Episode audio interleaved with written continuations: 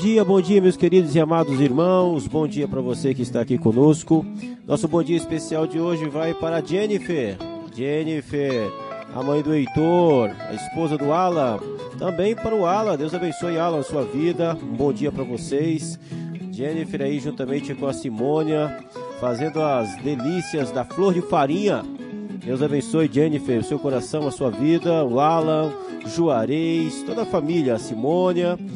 Bom dia também muito especial para Josiane. Josiane, Deus abençoe seu coração. Marcão, Deus abençoe a vida de vocês de forma poderosa. Mandar aqui um abraço e um bom dia também para o pastor Cássio, a Lília. Deus abençoe a vida de vocês poderosamente, em nome de Jesus. Mandar um abraço também, um bom dia para Mariluze. Mariluze, Deus abençoe sua vida de forma poderosa, em nome de Jesus. O Juraci, toda a família. Um abraço também muito especial para a irmã Neuza. Deus abençoe, Neuza, sua vida, o seu coração. Também para a irmã Nilda. Irmã Nilda, Deus abençoe sua vida de forma poderosa. Um bom dia, em nome de Jesus. Paulo Brandão, meu irmão, Deus abençoe seu coração. Um bom dia para você. Deus possa abençoá-lo poderosamente. Mandar um abraço forte também, um bom dia para o pastor Felipe. Deus abençoe, meu irmão. Deus abençoe sua vida, seu coração. Pastor Eleilton também, Deus abençoe fortemente a vida de cada um de vocês, em nome de Jesus. A irmã Romilda, ô irmã Romilda, Deus abençoe sua vida de forma poderosa, em nome do Senhor Jesus. Um bom dia para a senhora, para a família, para todos. Um bom dia também para o Saulo. Saulo, meu irmão, bom dia para você. Que Deus o abençoe poderosamente. Que a graça de Deus possa superabundar sobre a sua vida. Também para a esposa do Saulo, a Vânia. Deus abençoe Vânia, o seu coração. Um bom dia para você, muito especial. Um bom dia também para nosso irmão Walter. Deus abençoe Walter, o seu coração. Um bom dia, um bom trabalho. Walter, que Deus o abençoe e o proteja, você, seus companheiros de trabalho, em nome do Senhor Jesus. Bom dia muito especial também vai para Silvia. A Silvia é a voz mais conhecida da promessa. Todas as nossas lições são aí é, narradas por ela. Deus abençoe Silvia, o seu coração, em nome de Jesus, de forma poderosa. Presbítero Valdeir também, Deus abençoe seu coração, meu irmão, em nome de Jesus. Presbítero Juraci, Deus abençoe, querido, sua vida de forma poderosa. Deus possa abençoar cada um de nós e a música está subindo.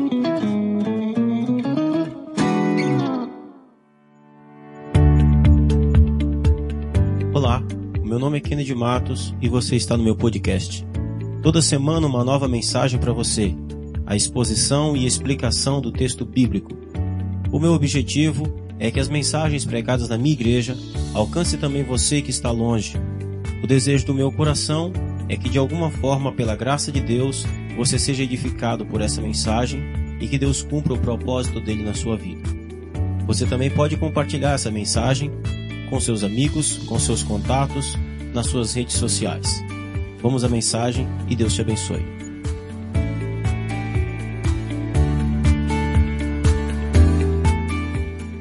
Muito bem, Romanos capítulo 9, do verso 1 ao verso 5. Eu quero ler com vocês. Diz assim: Digo a verdade em Cristo, não minto, testemunhando comigo no Espírito Santo a minha própria consciência. Tenho grande tristeza e incessante dor no coração, porque eu mesmo desejaria ser anátema, separado de Cristo por amor de meus irmãos, meus compatriotas segundo a carne. São israelitas, pertence-lhes a adoção e também a glória, as alianças, a legislação, o culto e as promessas. Deles são os patriarcas e também deles descendem o Cristo, segundo a carne, o qual é sobre todos, Deus bendito para todos sempre. Amém. Muito bem, meus irmãos, então nós estamos entrando aqui em Romanos capítulo 9, um dos textos bíblicos mais discutidos aí no meio da igreja, em todos os tempos. Não é um texto fácil, não é. Eu, eu, gosto da definição do Steve Lawson com relação a esse texto. Ele diz que esse não é um texto difícil de entender, mas é um texto difícil de aceitar. melhor nas palavras deles, ele diz: Isso aqui não é difícil de entender, é difícil de ser engolido. E é uma verdade. Mas vamos aqui entender o texto passo a passo. É um, é um capítulo da qual nós vamos é, explorar textos menores para que a gente possa tentar ter um entendimento mais claro e melhor é, desse, desse capítulo 9 de Romanos. Muito bem. Então, Vamos lá. O apóstolo Paulo, ele tratou até aqui a respeito é, da, ele vem tratando a respeito da salvação, como Deus salva o homem. No capítulo 8 nós vimos que ele está falando a respeito de como que é essa nova vida do salvo. Ele é guiado pelo Espírito Santo, ele não se inclina mais para a carne, para a sua própria natureza caída, mas agora ele anda segundo o Espírito e segundo a vontade de Deus. Ele é uma nova criatura. Mesmo sendo uma nova criatura, isso não significa que ele está isento ou que nós estejamos isentos de angústias, tribulações, problemas e aflições desse mundo. Todavia, podemos contar com a ação graciosa do Espírito Santo. E aí, ele terminou o capítulo 8 em várias perguntas retóricas, trazendo então a certeza da graça, do amor de Deus sobre a vida daqueles da qual estão em Cristo Jesus.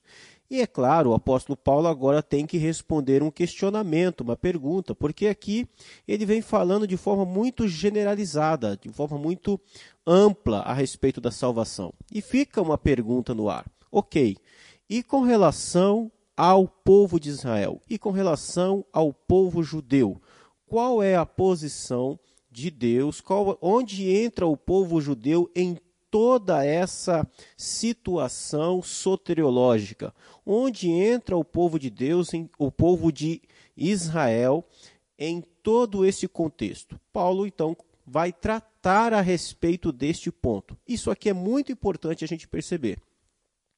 Uma dica para a gente entender Romanos 9 é: se você não entender o que ele está querendo dizer aqui no início do capítulo, até o capítulo 13, você perde todo o sentido da carta, todo o sentido do capítulo. Então a gente precisa entender, primeiramente, passo a passo, o que o apóstolo Paulo está dizendo aqui no início do capítulo. Então ele está respondendo, ele está tratando aqui a respeito do povo de Israel em si. Ele vai dizer: Digo a verdade em Cristo, não minto, testemunhando comigo no Espírito Santo a minha própria consciência. Paulo ele está dizendo o seguinte: olha, o que eu vou dizer agora eu, é uma verdade. É, é, era como se ele dissesse assim: olha, eu juro por Deus. Eu, eu, eu, eu tenho. O que eu vou dizer é absolutamente verdade. Não é hipocrisia, não é demagogia, não é da boca para fora. Ele diz: olha, eu digo a verdade em Cristo. Ele chama Jesus como sua testemunha. Não minto, testemunhando comigo no Espírito, ou seja, o que eu vou dizer, o Espírito Santo pode confirmar. Na minha própria consciência, a minha própria consciência. E o que é que ele vai dizer? Verso 2: tenho grande tristeza e incessante dor no coração. O que Paulo está dizendo é: o meu coração, eu tenho uma grande tristeza na minha vida, eu tenho uma grande dor no meu coração. Existe algo que faz o meu coração doer. Existe uma tristeza no meu coração que não passa. Ela é grande, ela é enorme. Tem uma dor no meu coração que não passa nunca. Eu tenho grande tristeza e uma incessante dor no coração. E aí ele vai dizer por quê e o que é que causa essa tristeza na vida de Paulo, o que é que causa essa dor incessante no seu coração. Verso 3: Porque eu mesmo desejaria ser anátema, separado de Cristo, por amor de meus irmãos, meus compatriotas, segundo a carne.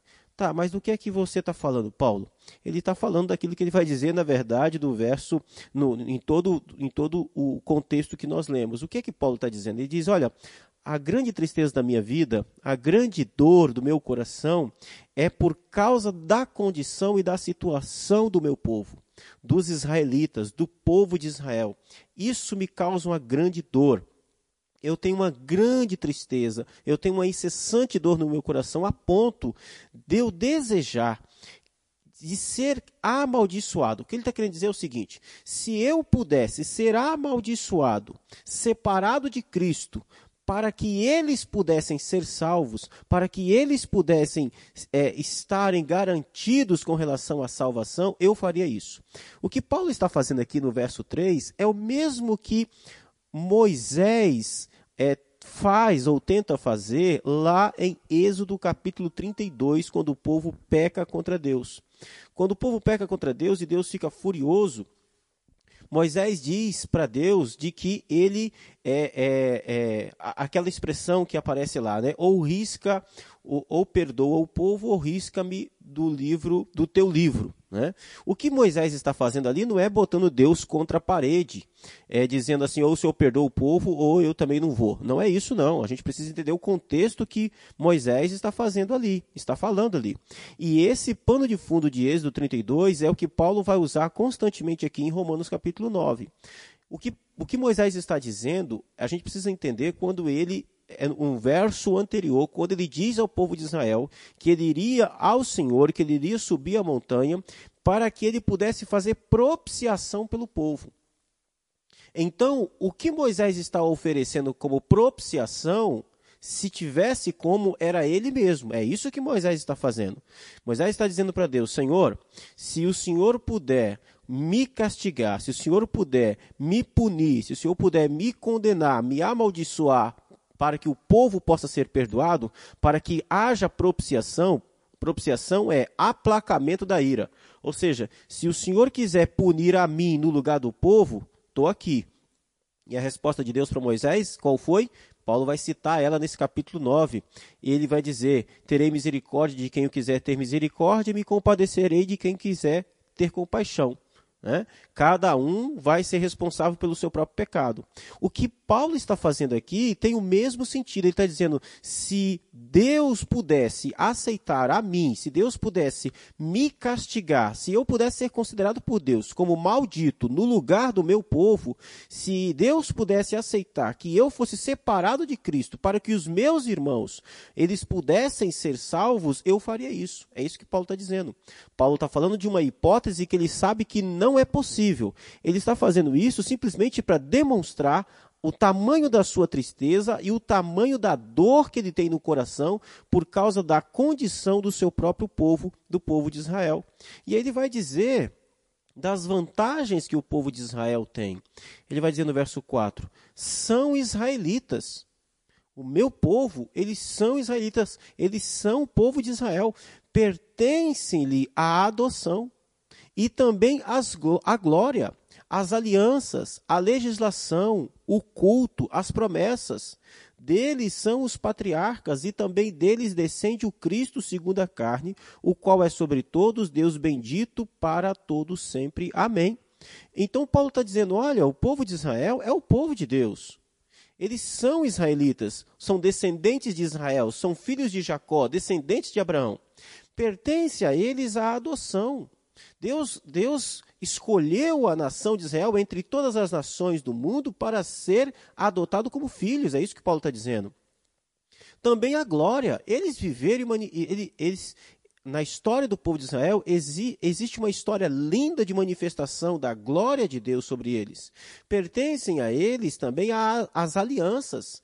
Deus não fez aliança no Antigo Testamento ou nos tempos passados com nenhum outro povo, apenas com o povo de Israel pertencem a eles também a legislação, a quem Deus manifestou e revelou a sua santa lei, ao povo de Israel. A eles pertence também o culto. Foi ao povo de Israel que Deus é, disse como que ele queria ser adorado. Isso está registrado lá é, no livro de Levíticos, principalmente. Pertence a eles também as promessas. As promessas que Deus faz à humanidade foram feitas, em primeiro lugar, ao povo de Israel. E aí Paulo diz: deles são os patriarcas.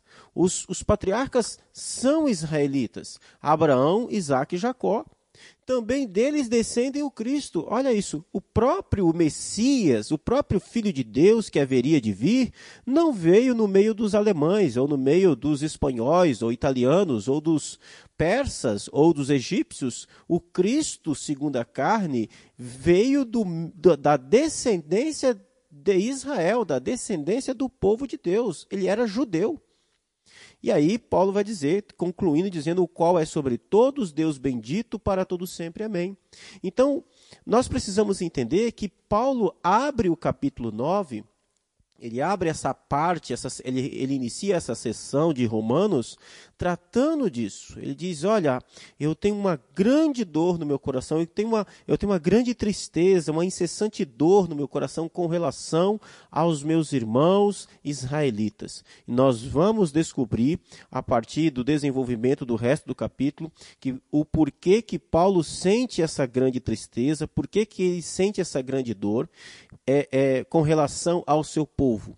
Porque Paulo sabe que, apesar de tudo isso que o povo de Israel representa, israelitas pertencem à adoção, à glória, às alianças, à legislação, eles têm a lei, eles sabem a forma certa de cultuar a Deus, eles receberam as promessas de Deus, os patriarcas eram todos do povo de Israel, o próprio Jesus era judeu, era israelita, apesar disso tudo, Paulo sente essa dor no coração porque, apesar disso tudo, eles rejeitaram a Cristo, eles toda essa manifestação, toda essa essa essa preciosidade, toda essa singularidade, todo esse privilégio que o povo de Israel teve, isso não foi capaz de dar a eles e não é capaz de garantir a eles a salvação e, ou seja, eles estão numa condição onde precisam crer também no Evangelho, e, na verdade, o, o que está acontecendo aqui é algo pior. Apesar disso tudo que eles receberam, eles não conseguiram alcançar a salvação por nada dessas coisas, não conseguiram ver o caminho da salvação por nada dessas coisas, eles tinham todas essas informações, todos esses privilégios, e apesar disso, eles não conseguiram alcançar a salvação ou o caminho da salvação para crerem serem salvos. E então Paulo sente uma grande dor no coração, porque a situação do, do israelita não é em nada diferente com a situação de povo algum na face da terra.